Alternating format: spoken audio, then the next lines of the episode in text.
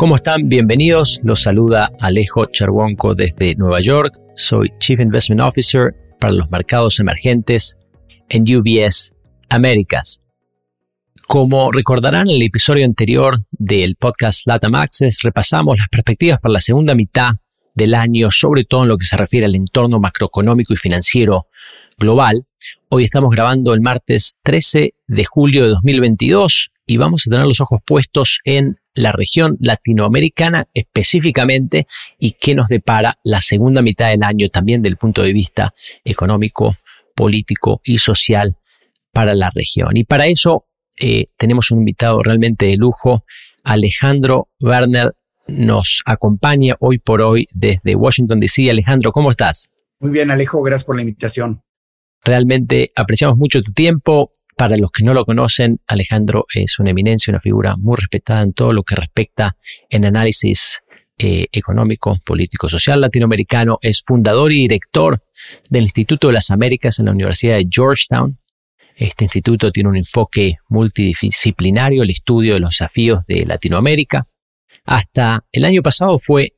número uno del Fondo Monetario Internacional para todo el hemisferio occidental, un rol que ocupó por casi una década y también cuenta con un doctorado en economía del MIT. Así que, sin más, quiero aprovechar el tiempo que tenemos juntos. Vamos a la primera pregunta que tengo para ti y respecta al entorno externo que enfrenta Latinoamérica en la segunda mitad del año. Tenemos, por supuesto, un número de factores en contra o vientos en contra. Claramente, eh, ¿no? la evolución de un, un, entorno de abundancia de liquidez, un entorno de escasez de liquidez global, que está dando lugar también a una desaceleración de la actividad económica en Estados Unidos, en Europa. Tenemos factores a la vez a favor, creo, de Latinoamérica, un precio de materias primas que permanece relativamente alto, intenciones de mover cadenas de suministro hacia países más, entre comillas, amigos. En tu análisis, Alejandro, ¿cuál es el balance para la región? Sí, Alejo, eh, yo creo que describiste muy bien, digamos, las fuerzas eh, externas que están eh, imponiéndose en la economía mundial, una desaceleración importante, mayor a la que esperábamos hace seis, meses, hace seis meses, detrás, digamos, de el mayor choque inflacionario y ya el convencimiento de que este es un proceso no solo originado por factores de oferta, pero también por factores importantes de demanda en Estados Unidos y por lo tanto la política monetaria corriendo detrás de la curva y generando sorpresas y obviamente generando endurecimiento de las condiciones financieras, caídas en los mercados de valores, eh, incertidumbre, incremento en el precio de las hipotecas en Estados Unidos de manera importante. Eso sumado obviamente al conflicto Ucrania-Rusia con un nuevo choque en los términos de, intercambio afectando severamente a través de los precios del gas a eh, el desempeño económico en Europa y obviamente en el primer semestre del año eh, los lockdowns que volvieron a afectar a China y obviamente retrasando la normalización de las cadenas globales de valor, eh, generando una desaceleración en la economía china y obviamente estos factores teniendo un impacto importante sobre la economía global. América Latina eh, yo te diría que la suma de los factores sigue siendo en términos absolutos negativa. Eh, ¿Por qué? Porque creo que los factores favorables viniendo por el lado de los términos de intercambio en el mundo energético eh, se ven también contaminados por la incertidumbre de cómo vamos a manejar a nivel global la transición energética dentro de las políticas de cambio climático y eso hace que el efecto, digamos, de los windfalls de ingresos sobre la inversión sean más bajos, porque obviamente no sabemos en cinco años cuáles van a ser las políticas con respecto a reducir los incentivos de la producción de combustibles eh, fósiles eh, y, obviamente el detonar un nuevo proceso de, inversión en el área de renovables implica de alguna manera eh, o implicaría en América Latina grabar más a el windfall en el mundo eh, fósil para fomentar la inversión en el mundo renovable y obviamente es un proceso complicado que a, su vez genera eh, incertidumbre. Entonces, esto está limitando, digamos, el efecto directo, pero claramente está ayudando también por el lado fiscal por el lado de la inversión, pero a un, nivel menor. En el mundo de, de, las materias primas alimenticias, etcétera, tenemos los canales normales, nada más atrofiados un poco por el riesgo político, ¿no? Eh, elecciones el año entrante, hay una situación muy delicada en Argentina, elecciones este año en, en, Brasil, y yo diría eh, la cuenca del Pacífico, sobre todo en el cono sur, eh, Chile, Colombia, Perú, también en medio de procesos políticos y de transiciones en el marco de política económica que generan incertidumbre y por lo tanto retrasan la inversión. Y por el otro lado, los factores negativos, el, endurecimiento de las condiciones financieras, generando impacto sobre todo en economías que saliendo del COVID ya cuentan con niveles de deuda eh, elevados, también con déficits elevados por los apoyos del COVID y por lo tanto en medio de un proceso de normalización fiscal, Obviamente, el encarecimiento del, financiamiento genera eh, eh,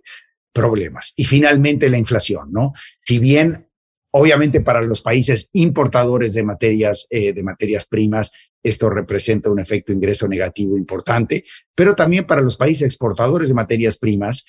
eh, el incremento en el precio de las materias primas, dados que son bienes comerciables internacionalmente, generan dentro del país un efecto ingreso negativo para el 99.9% de la población, los que no son dueños de estos recursos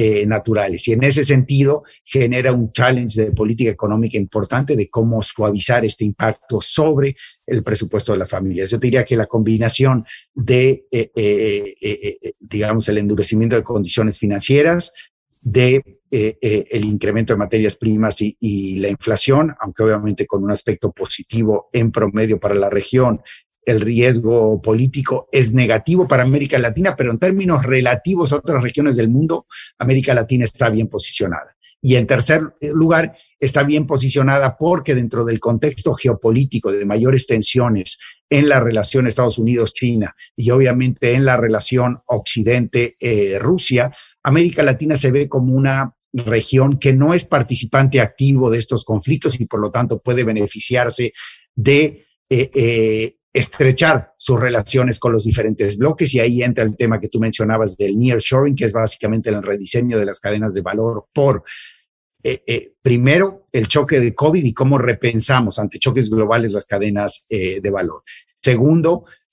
cómo reubicamos parte importante de nuestra producción a países que tienen una relación diplomática más amigable con los grandes polos de desarrollo económico y ahí Latinoamérica se beneficia. Sin embargo, es importante decir que de acuerdo, por ejemplo, al Banco Interamericano de Desarrollo, la cantidad de exportaciones de América Latina al resto del mundo por este efecto podría incrementarse en 70 mil millones de, dólares. El valor agregado en las exportaciones de la región, digamos que sea 60%, este valor agregado probablemente entonces nos da 50 mil millones de dólares, tal vez estamos hablando del 1%, un efecto positivo, pero no es un game changer para la región, si no cambia, digamos, el contexto del Estado de Derecho, de políticas públicas, etcétera. Entonces, en ese sentido, choque positivo importante, pero nuevamente, no algo que pueda ponernos en una tendencia de convergencia al mundo avanzado si no se llevan a cabo, digamos, eh, los cambios importantes en la estructura económica de América Latina, Alejo. Súper interesante. Alejandro, si lo pudiera resumir, parece que tu view se acerca a la frase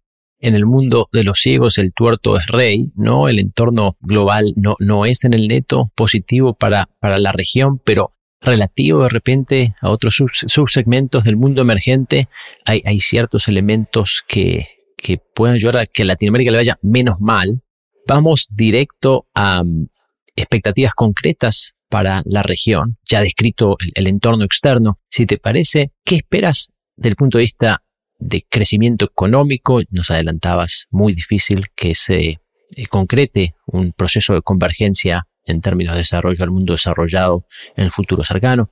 ¿Qué esperas en términos de, la inflación con bancos centrales que se puede argumentar se han movido antes que la Fed, en su mayoría en, en Latinoamérica? ¿Será suficiente? Y por lo tanto política monetaria y política fiscal también. Si nos puedes dar un repaso sobre lo que esperas desde el punto de vista macroeconómico. Yo te diría, en términos de crecimiento,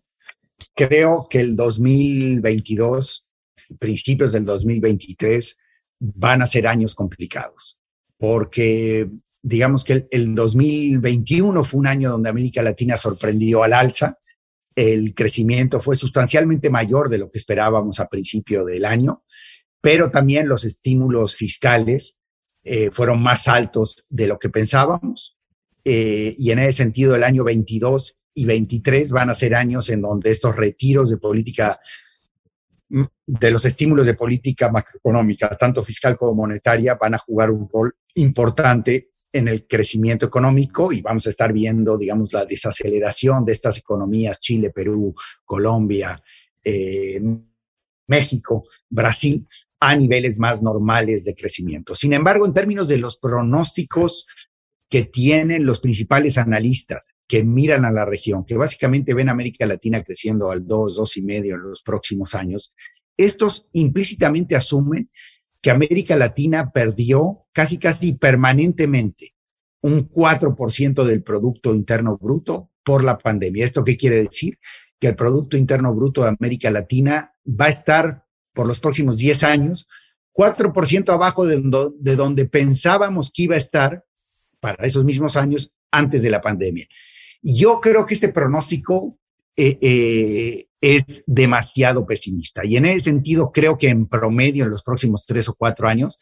existe, digamos, espacio para que América Latina crezca un poquito más de lo que estamos eh, anticipando, tal vez 30 puntos base, 35 puntos base más por año. Sin embargo, como dije, en el corto plazo tenemos retiros de política de, estímulos eh, fiscales y monetarios, tenemos endurecimiento de las condiciones financieras internacionales, la probabilidad de una recesión en Estados Unidos eh, el año entrante y mucho riesgo político saliendo, digamos, de los procesos electorales en Colombia, ahora que va a generar incertidumbre importante, Chile con eh, la Asamblea Constituyente y, digamos, lo que se derivaría del resultado del referéndum con respecto a la nueva constitución, obviamente generando incertidumbre. Perú igual, eh, Brasil con elecciones este año. Entonces, eso también, digamos, un poco poniendo un freno al, al, crecimiento económico. Entonces, en ese sentido, yo diría corto plazo, tal vez con algún sesgo pesimista, mediano plazo, marginalmente optimista vis a vis lo que anticipan los principales analistas eh, económicos. Con la inflación, con respecto a la inflación, creo que América Latina, digamos, la América Latina eh, que ha adoptado regímenes de tipo de cambio flexibles, esquemas de objetivos de inflación y bancos centrales independientes, me estoy refiriendo a Chile, Perú, Colombia, México, Brasil, eh, de las economías grandes, eh, pues yo creo que van a salir bien librados de este eh, choque inflacionario. Creo que, como tú decías, los bancos centrales se movieron de manera anticipada porque aún bajo el diagnóstico de choques de oferta, digamos que la mayor vulnerabilidad del proceso de formación de expectativas por la memoria inflacionaria de estos países llevaron a los bancos centrales a moverse de manera preventiva y anticipada a la que se movieron los bancos de los eh, de las naciones avanzadas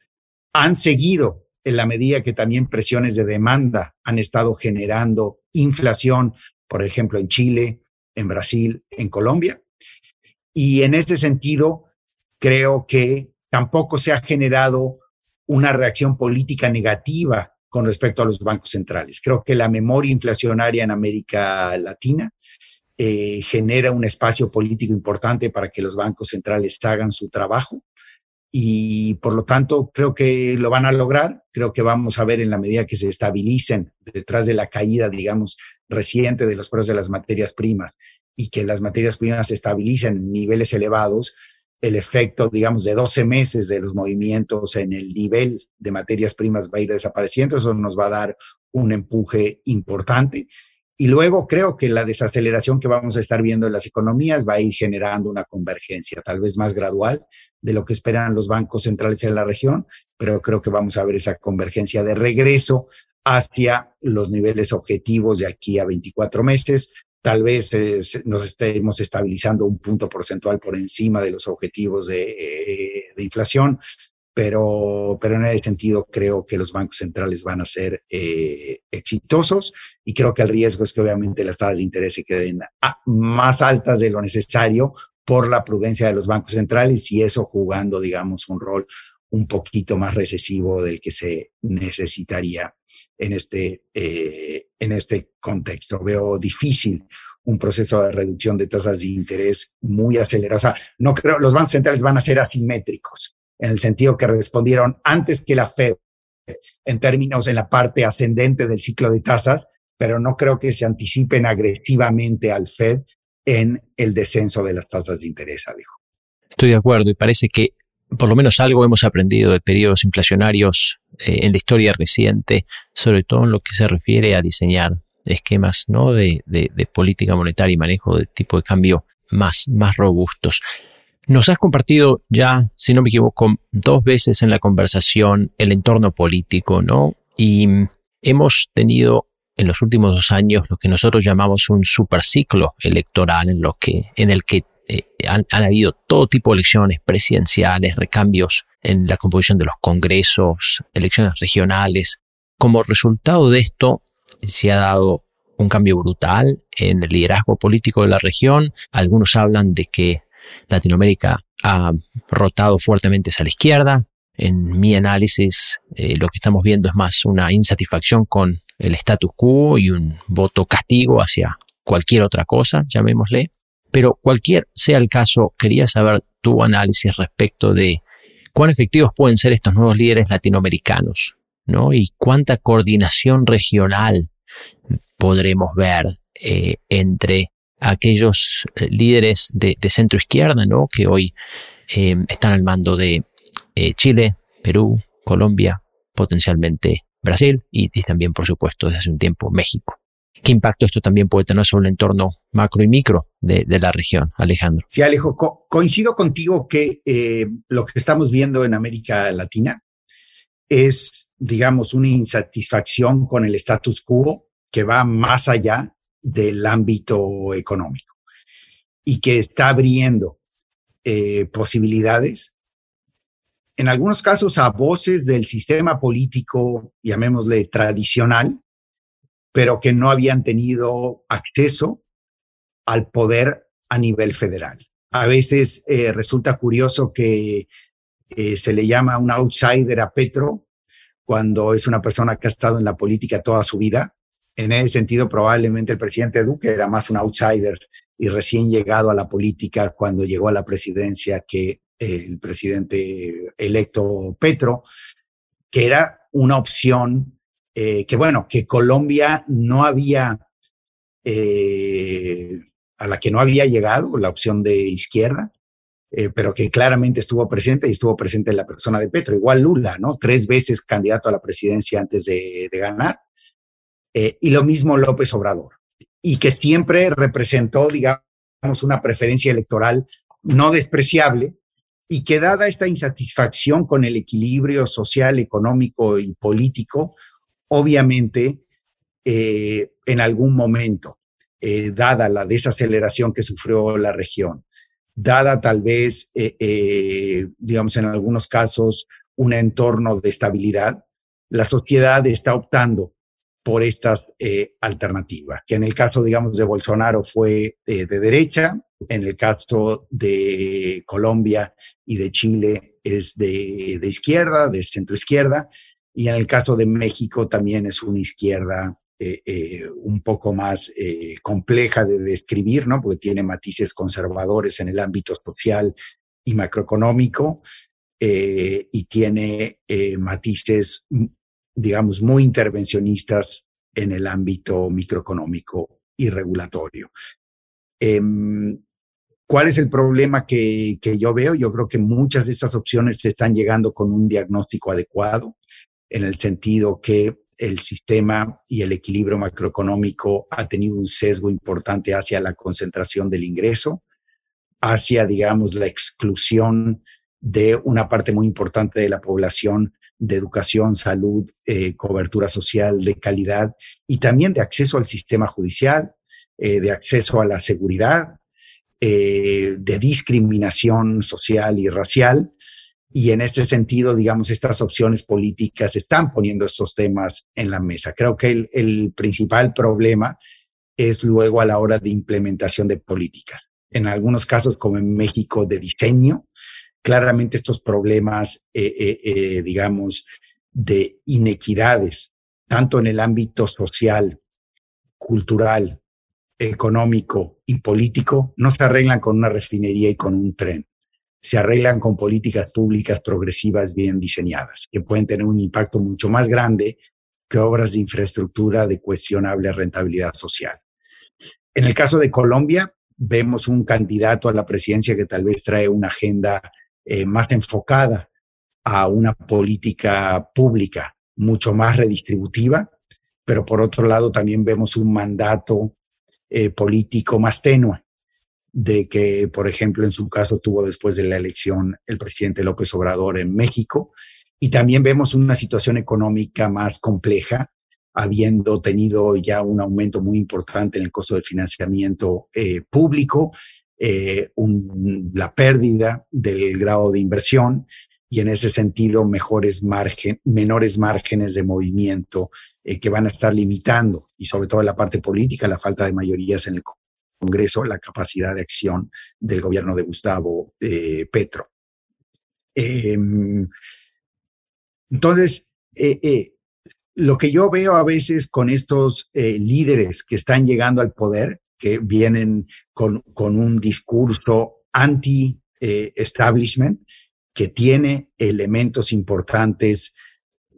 en su diagnóstico, eh, si ve una falta ya sea de un diseño de una política pública correcta para corregirlos con una perspectiva de mediano plazo, o en su caso, falta de capacidad política para implementar estas políticas en un entorno eh, donde se mantengan los equilibrios fiscales y monetarios, la estabilidad financiera, etcétera, y que por lo tanto nos permitan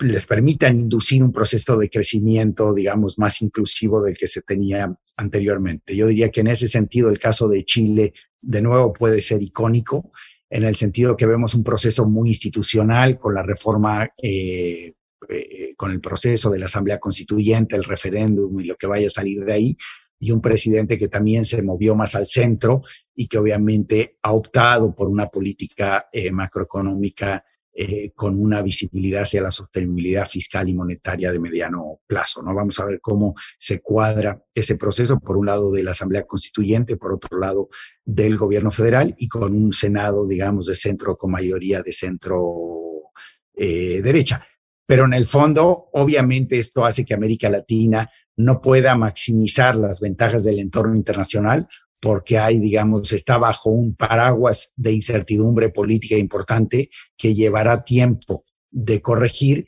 y en ese sentido, eh, eh, esto, aunque pueda tener efectos positivos en el mediano plazo cuando se resuelve esta incertidumbre, en el corto plazo retrasa la toma de decisiones en el ámbito económico y por lo tanto el potencial de crecimiento de la región, Alejo. Muy buen resumen eh, de un proceso bastante complejo, Alejandro. Gracias por compartir. Ahora, para finalizar, quería hacer un repaso relámpago por las principales economías de la región. Quería pedirte si en un minuto por país nos compartes tus impresiones de los que le depara a México, a Brasil, a Argentina, Chile, Colombia, Perú en los próximos meses? Lo primero que se te viene a la mente, empezando por el país más cercano a tu corazón, México. Mira, México yo creo que, que la dicotomía entre la estabilidad macroeconómica en la parte fiscal, monetaria y financiera y el bajo crecimiento va a continuar por el resto de la administración del presidente López Obrador, mucha incertidumbre en la parte micro y en la intervención del Estado en la economía, pero también mucha certidumbre incertidumbre en el compromiso de la administración a una situación de deuda pública y de déficit fiscal eh, sostenibles y bajos y a un banco central independiente. Creo que, que más bien, eh, y por otro lado, certidumbre política. El presidente tiene un nivel de aprobación elevado, no hay disturbios eh, sociales y no hay procesos electorales de aquí al proceso presidencial en el 24. Y realmente la incertidumbre se concentra en en el año 24, qué es lo que viene después de AMLO, y obviamente post-AMLO vamos a ver menor nivel de aprobación política del presidente, un Congreso fragmentado y probablemente esta disyuntiva entre el crecimiento y la estabilidad va a tener una definición, va a tener que tener una definición más clara. Brasil creo que tiene el potencial de sorprendernos al alza, Yo creo que independientemente de, de quién gane las elecciones, vamos a seguir viendo un compromiso con continuar consolidando eh, las finanzas públicas en ese país. Al final del día podemos ver con el presidente Lula, en caso de que él gane la elección, una política un poquito más intervencionista en eh, eh, la parte microeconómica en ciertos sectores, pero no creo que sea una política agresiva contra el sector privado y en ese sentido una vez resuelta la incertidumbre, creo que lo que va a haber es más tensión política, tal vez mayores eh, eh, revanchas con respecto, digamos, a esta lucha eh, política que se ha visto en los últimos años en Brasil, pero creo que en la parte económica vamos a tener, no vamos a tener un proceso de apertura comercial agresivo con el presidente Lula, pero vamos a ver respeto al sector privado, trabajo con el sector privado y la continuación de la consolidación macroeconómica que estamos viendo. En el tema de Argentina, creo que obviamente eh, muy difícil predecir qué va a pasar en ese país. Eh, digamos, la falta de convencimiento de que están en una crisis profunda por parte del gobierno y que se requieren medidas eh, drásticas, hace que a 12, a más de 12 meses de la elección, sea muy difícil pensar que este proceso pueda eh, darse en un entorno, digamos, aunque sea de estabilidad en estas tasas de inflación que se acercan al 70% eh, por ciento este, este año y descontrol financiero. Yo creo que una de dos, o vemos un cambio drástico en el manejo macroeconómico o se va a ver un desenlace eh, de mucha mayor inestabilidad en los próximos meses en, ese país. Yo creo que Chile va a estar el, el, gobierno del presidente Boric eh, básicamente determinado por la incertidumbre asociada al proceso constituyente. Si se aprueba la nueva constitución, todo el proceso, digamos, de nueva legislación que va a tener que implementarse para darle cabida a los cambios constitucionales va a generar un nivel de incertidumbre eh, importante en ese, en, ese, en ese país. Y esto obviamente va a seguir eh, influyendo sobre la inversión, sobre el, peso chileno y obviamente generando un entorno de bajo crecimiento, altas tasas, tasas más altas de las que se necesitaría y obviamente un peso eh, chileno más depreciado del que debería estar determinado por los fundamentos externos. Y si se rechaza, obviamente la pregunta es políticamente, ¿qué sigue? Y si sigue un proceso de reforma constitucional vía el Congreso, eh, de reforma legal vía el Congreso para darle cabida a ciertas demandas que dieron origen al proceso constituyente, pero políticamente sabemos que hay un apoyo importante a, una nueva constitución o a, ciertos cambios, tal vez no los que hizo la constituyente, y en ese sentido exactamente cómo se va a eh, eh, conducir este proceso y eso va a llevar, digamos, obviamente a años de incertidumbre que van a estar gravitando sobre la economía chilena durante el, gobierno del presidente eh, Boric. Colombia, yo creo que es el país que concentra la mayor incertidumbre. El presidente Gustavo Petro con una agenda agresiva de cambio en la estructura económica del país, tanto en la parte macrofinanciera como en la parte estructural, sin una, como se dice, sin una mayoría en el Senado, que obviamente lo va a limitar, y por otro lado, probablemente de estas economías, quitando Argentina, la que presenta un grado de fragilidad financiera y fiscal eh, más importante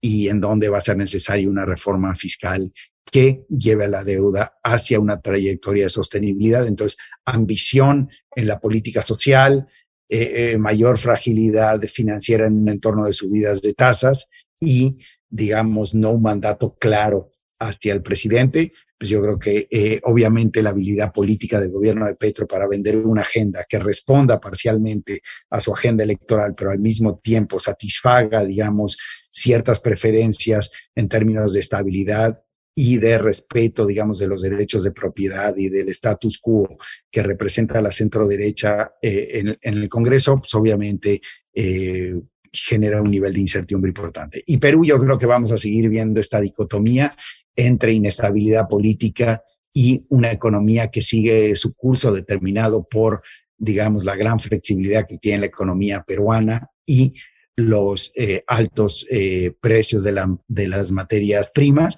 pero obviamente a una velocidad crucero mucho menor de la que veíamos anteriormente, tanto por un proceso de desaceleración estructural, no se puede crecer a 6, 7% por 20 años detrás nada más del ciclo de materias primas, pero también por otro lado por un nivel estructural de incertidumbre,